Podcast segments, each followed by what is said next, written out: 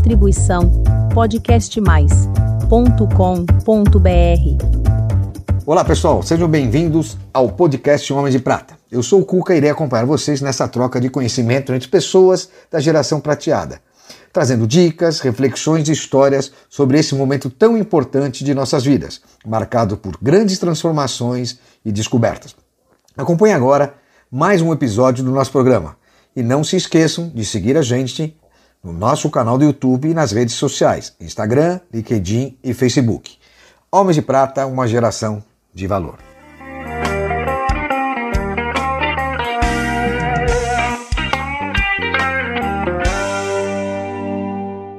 Olá, queridos amigos Homens de Prata e queridas Mulheres de Prata. Hoje vamos gravar mais um episódio fantástico com uma pessoa incrível que tem uma história única. É dos poucos caras, ou de alguns caras que vêm aqui, que tem a sua carreira numa única empresa. Começou como estagiário e se tornou CEO de uma grande companhia. Hoje eu vou receber um grande ex-executivo, mas que para mim ainda é um grande executivo, Renato Buzelli, casado com a dona Vivian, pai da Luísa e da Isabela. Exatamente. Tem 60 anos, apesar da aparência de 70, ele tem 60 anos, mas é um grande amigo, jogador de tênis, beach vôlei. Renato, seja muito bem-vindo aqui, cara, é um prazer. Queria que você fizesse uma breve apresentação. Quem é o Renato Buzelli? Bom, em primeiro lugar, eu queria agradecer muito pela oportunidade de, de estar aqui é, nesse momento. Eu fiquei extremamente feliz quando fui apresentado ao grupo Homens de Prata e a vocês a, a, ao Cuca, que me recebeu de braços abertos, ao Marcos. É, é, é um momento muito feliz, eu acho que é, um, é uma oportunidade imensa para mim de estar é, conhecendo outras pessoas fora do meu segmento.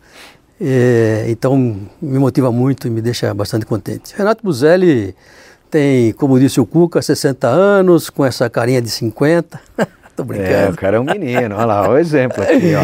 Mas é, é, tentando me manter ativo a muito custo, é, como ele acabou de dizer, eu trabalhei é, como executivo por 40 anos, né, dentro de uma grande empresa multinacional. Pode falar o nome, é legal que é saber que a, a Siemens, é, é uma empresa alemã que tem diversos segmentos. Eu costumo dizer que eu fiquei lá curtíssimos e breves 40 anos. Comecei como estagiário, e como que alguém fica 40 anos numa empresa, na é verdade? Eu vou te falar como. É através das oportunidades, das coisas diferentes que eu tive a chance de poder fazer e poder aprender. E também pela abertura para o mundo que uma multinacional te dá em termos de, de, de conhecimento. Que legal. Você foi quase um, se transformado num alemão, né? Na verdade. Apesar de ser italiano, quase um. É, isso é uma coisa engraçada. Eu, na verdade, eu, eu tenho uma mescla bastante explosiva, né?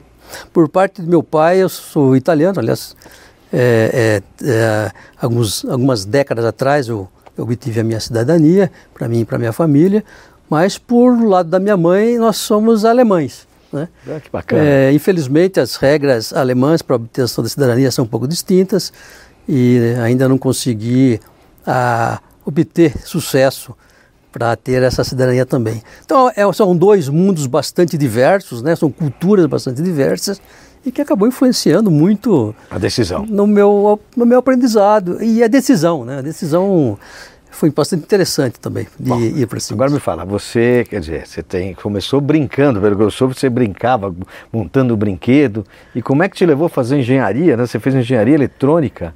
É isso que te levou à aproximação da Siemens, essa paixão pela de criança? Eu morava numa cidade muito pequena, que se chamava Iracemápolis, que recentemente ficou conhecida, né? É, por, por causa do Buzelli de lá. Por causa de algumas pessoas famosas, a menos famosa é o Elano, jogador de futebol, depois vem eu, claro, que sou o mais famoso, mas ficou famosa recentemente porque... O Elano, para quem não sabe, foi jogador da Seleção Brasileira do Santos Futebol Clube por muitos anos. É, e da, e da Seleção Brasileira. Seleção Brasileira, Seleção é. Brasileira. Mas, é, recentemente, há, há, há alguns anos atrás, a Mercedes-Benz montou uma fábrica de automóveis lá e inclusive eu fui parte da construção daquela fábrica pela Siemens e hoje essa fábrica pertence a um, a um grande grupo chinês. Né? Iracemápolis é um nome que nasceu porque ali tem uma usina chamada Iracema, uma usina de transformação que bacana. Pra, de cana-de-açúcar e produção de álcool.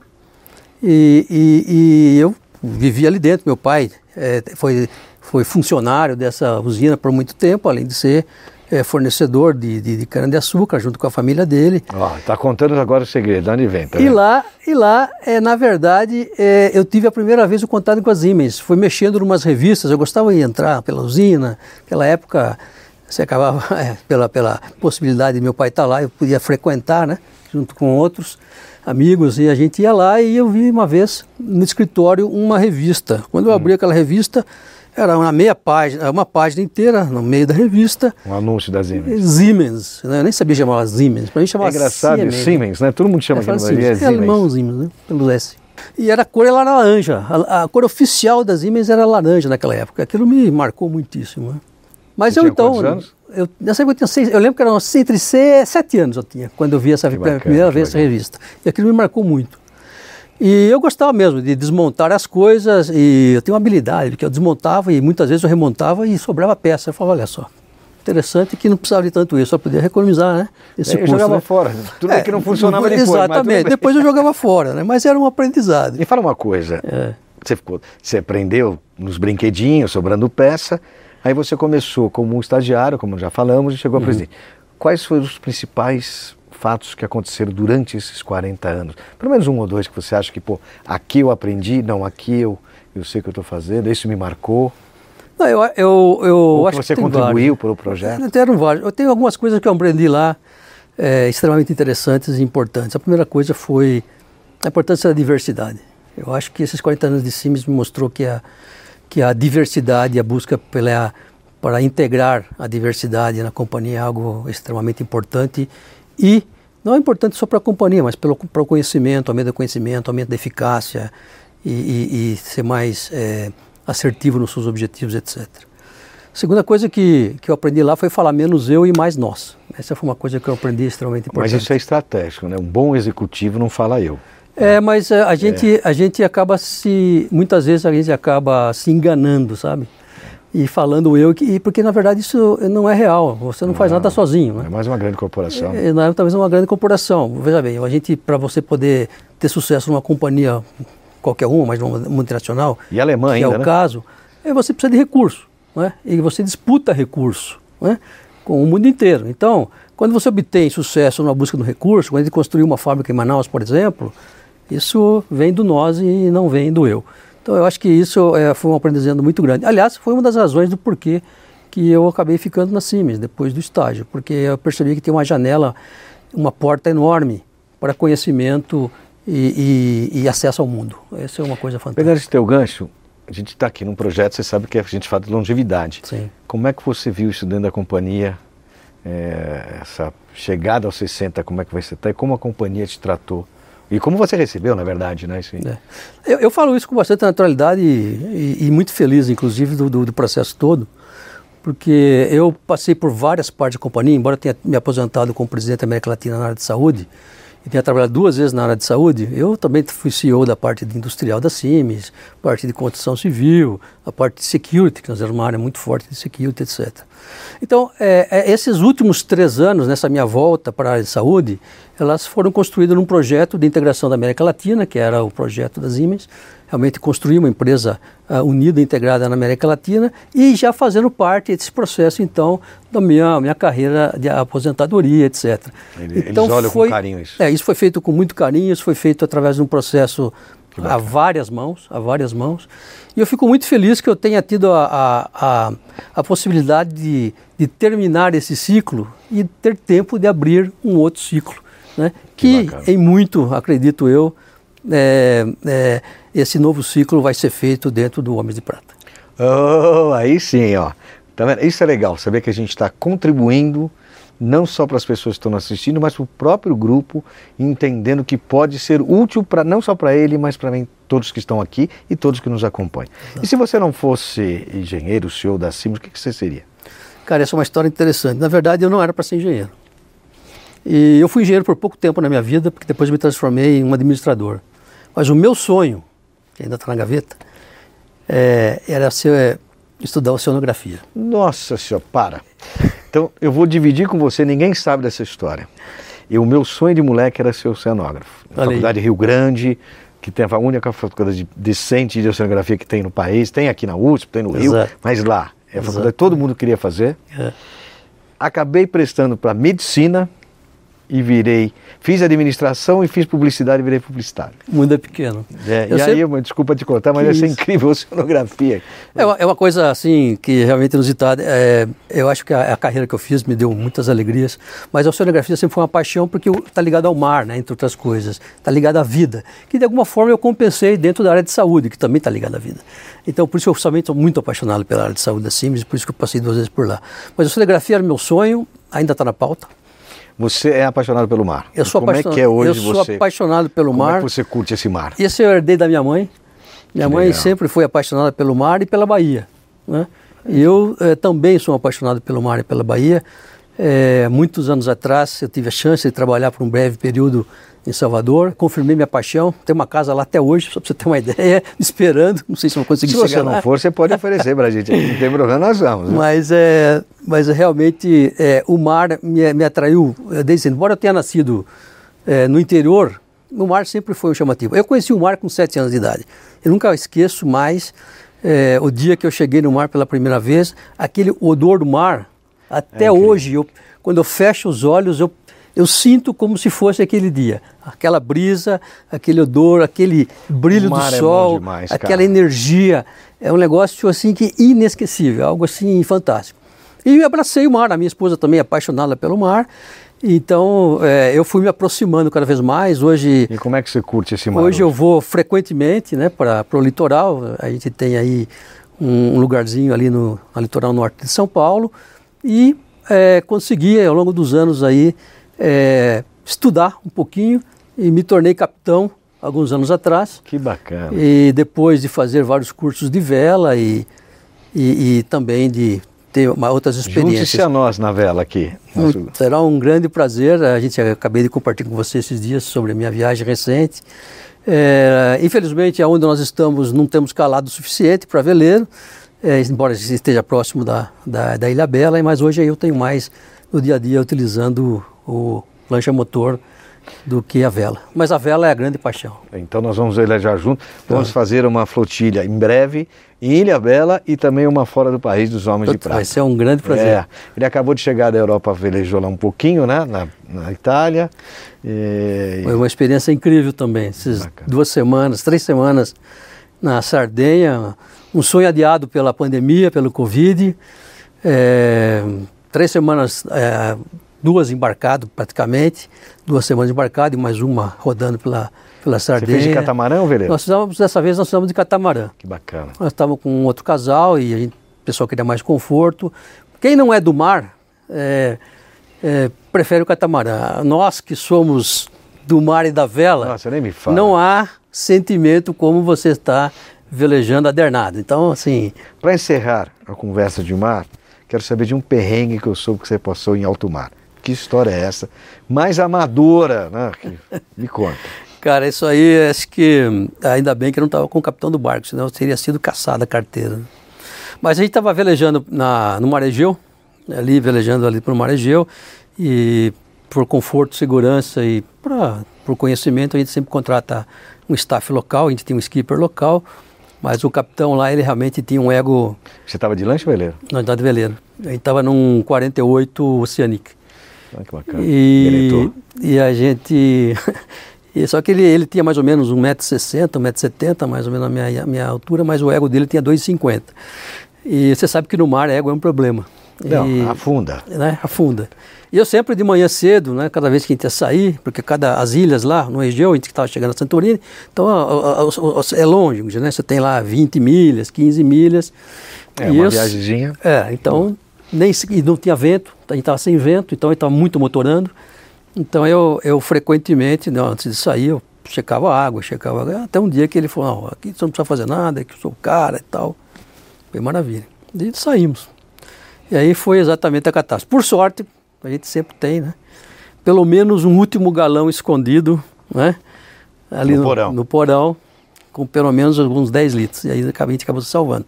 Mas o, o- quando começou a pitar o motor e desligar, e ele pensava que era aquecimento, eu falei, cara, você está sem gasolina. E, bom, Mas tinha era. lá.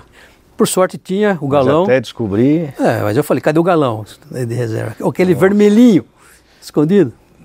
Mas por sorte tinha. Então foi um, foi um sufoco aí, mas para ele foi um aprendizado, porque depois desse evento, a gente ainda velejou uma semana, todo dia de manhã ele vinha me falar como é que estava o mar, condições do mar, condição de vento, Acabou. gasolina. Desceu por Desceu. 1,60m. Tá certo. E me fala agora, mudando de assunto, qual o perrengue chique que você passou em Londres? Cara, aquilo não foi um perrengue, aquela foi uma coisa surreal. A gente estava. Eu trabalhava na área de segurança da Siemens, essa área de. A gente tinha um business de segurança, né? Não era a segurança da companhia. E eu tinha um, um grande irmão meu, um CFO, nós fomos lá fazer uma convenção mundial e foi próximo a Londres, é, num castelo. E como a gente estava na área de segurança, ah, à noite, no, no- no- no- no penúltimo dia à noite, teve uma, uma grande festa lá, James Bond no castelo, Cassino Royale, todo mundo a caráter, black tie, etc. E, e foi muito legal. Só que nove e meia da noite o negócio começou a apagar a luz e parar, etc. Coisa londrina, né, Coisa cara? londrina. Eu falei, putz, e agora, né? Aí tava eu e esse meu amigo conversando e se juntou a nós um americano, que tem uns dois metros de altura. Falou, o que nós vamos fazer? O cara falou, "Não, vamos para Londres, vamos, vamos conhecer alguma coisa em Londres. Chamamos um táxi na, na, na recepção. Estávamos na recepção e encontramos umas, uma menina que trabalhou ali no, na- nas roletas.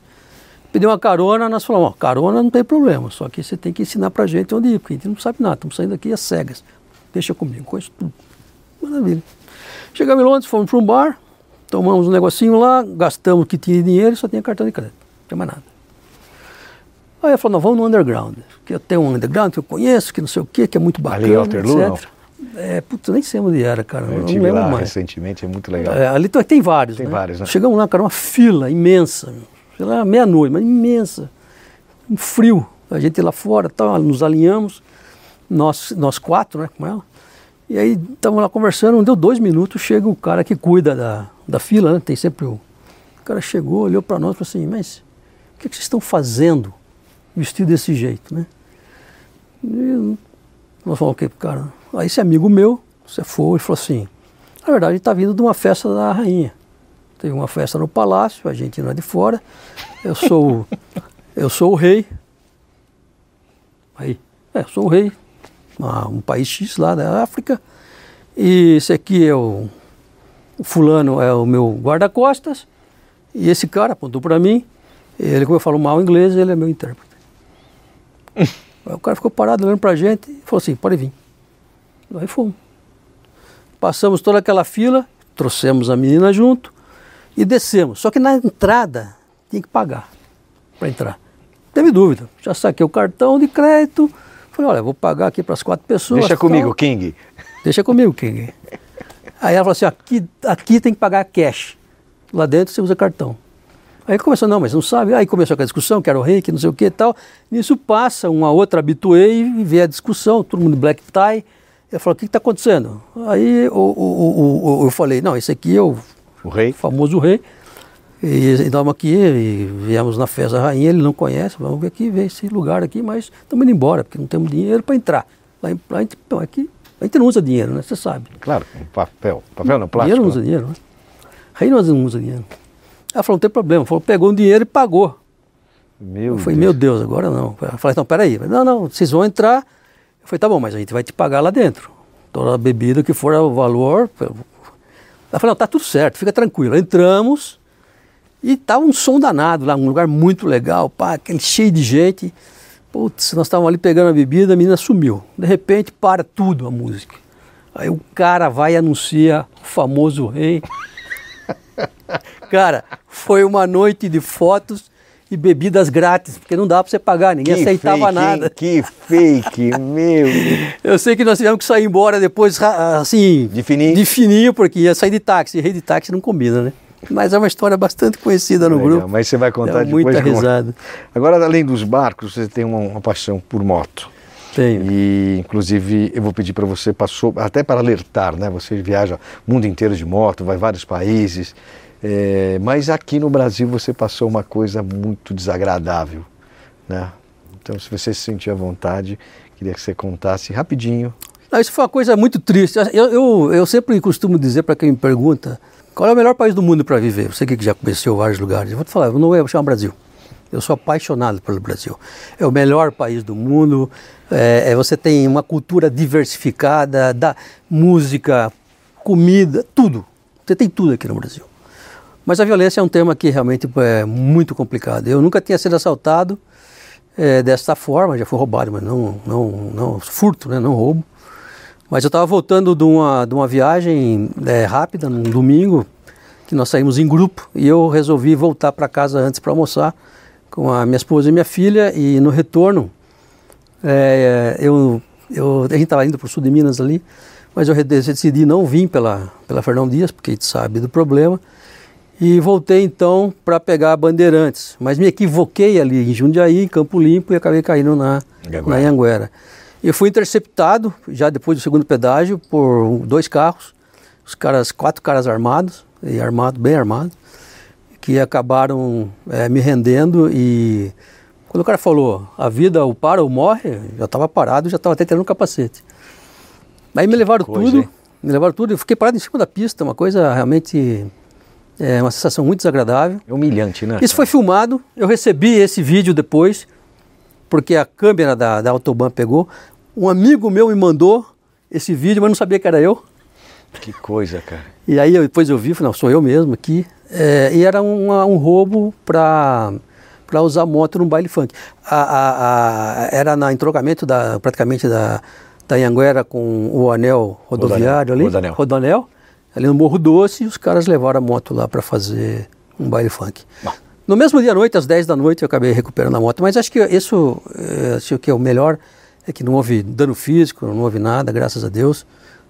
e você continuou com a sua paixão por moto? Não, eu acabei recebendo a moto e logo depois... A, Já trocou? E a Gran Brasil, que é... Desculpa fazer uma propaganda aqui no seu programa. Gran Brasil. Mas Gran Brasil. Um, me nota. Um grande parceiro. Marcel, me nota. É isso aí. Hashtag Homens de Prata.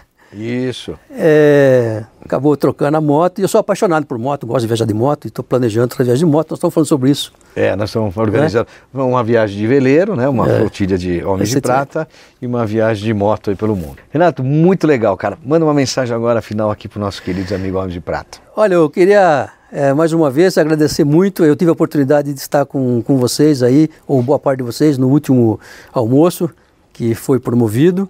É, sinto uma alegria imensa de estar me juntando a esse grupo é, espetacular e diverso, né? Homens de prata, mas tem as mulheres de prata e um grupo todo de prata, que o meu ainda está chegando. Mas ah. é, é, é para mim é uma grande oportunidade de estar com pessoas que é uma das maiores paixões que eu tenho e eu sou muito grato por ser aceito por vocês e pelo convite que vocês Cara, fizeram. Nós que agradecemos. E olha, obrigado, Renato. Nada. Gente, muito obrigado a todos. Homem de Prata, uma geração de valor.